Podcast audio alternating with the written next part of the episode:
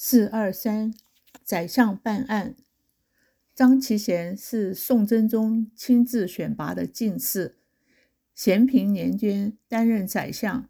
他不仅有治经世治国的胸襟，处事更具有四两拨边拨千斤的智慧。曾有位外戚去世，遗嘱交代，家产由两兄弟平分。刚分完家产，两兄弟就争执不休，彼此认为对方占了便宜，闹得鸡飞狗跳。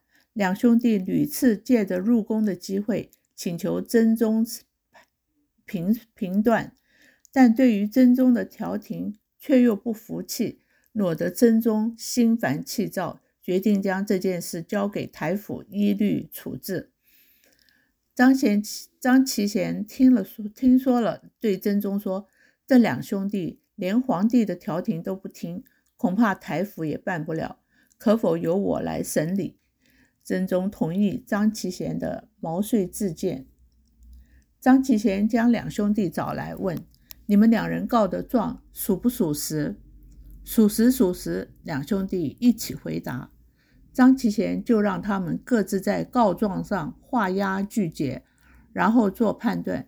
既然你们各自的说辞都属实，那就满你们的各自的愿吧。哥哥说弟弟分多了，那就把弟弟的家产给哥哥；弟弟说哥哥的那份多，那就把哥哥的那份给弟弟。兄弟俩目瞪口呆，想不到张其贤会做这样的判决。但又是依着自己的申诉办案断案，两人也无话可说。张其贤派人督促他们俩日，他张其贤派人督促他们即日互换房舍，财物全部不动，有关的契约互相交换。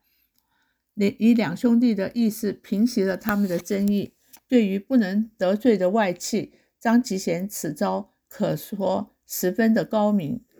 故事中外戚两兄弟这种别人手里的那一块永远比自己多的心理，是许多人曾有的经验。分饼别人盘子里的饼饼大，分田兄弟拥有的田田产多，分家兄弟的房子风水好，嫁娶兄弟的婚礼叫风光，无一不能计较。说穿了，只是贪字作祟。俗话说：“贪字贫字可。”贪与贫两不但字形相像，而且贪念强的人，不懂布施，不懂退让，一心想占便宜，想积聚，往往一念之差下，全盘尽输，落得一无所得，离贫也就不远了。大圣本身心地心地观经中说：诸苦所因贪欲生，若断追求，尽诸苦。若能了解这层意思，相信就不会体会知足常乐的道理了，就不难体会知足常乐的道理了。四二五，王员外说谎。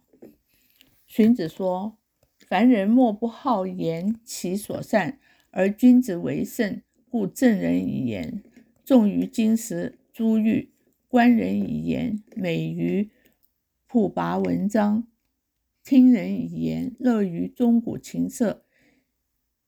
言语之要，可见一斑。”话说有一位讲话。总是夸大其词的王员外，身边有个喜欢迎合主人的家仆。每次王员外说王员外说谎，家仆总要想尽办法替主人圆谎，好让主人有台阶下。一次，王员外与朋友聊天，说着说着又扯起谎来。哎呀，昨天晚上一阵强风把我家那口井吹到邻居家了。对方不以为然，你太夸张了吧？家仆马上接口：“这可不是谎话，我家的井靠近邻家的篱笆。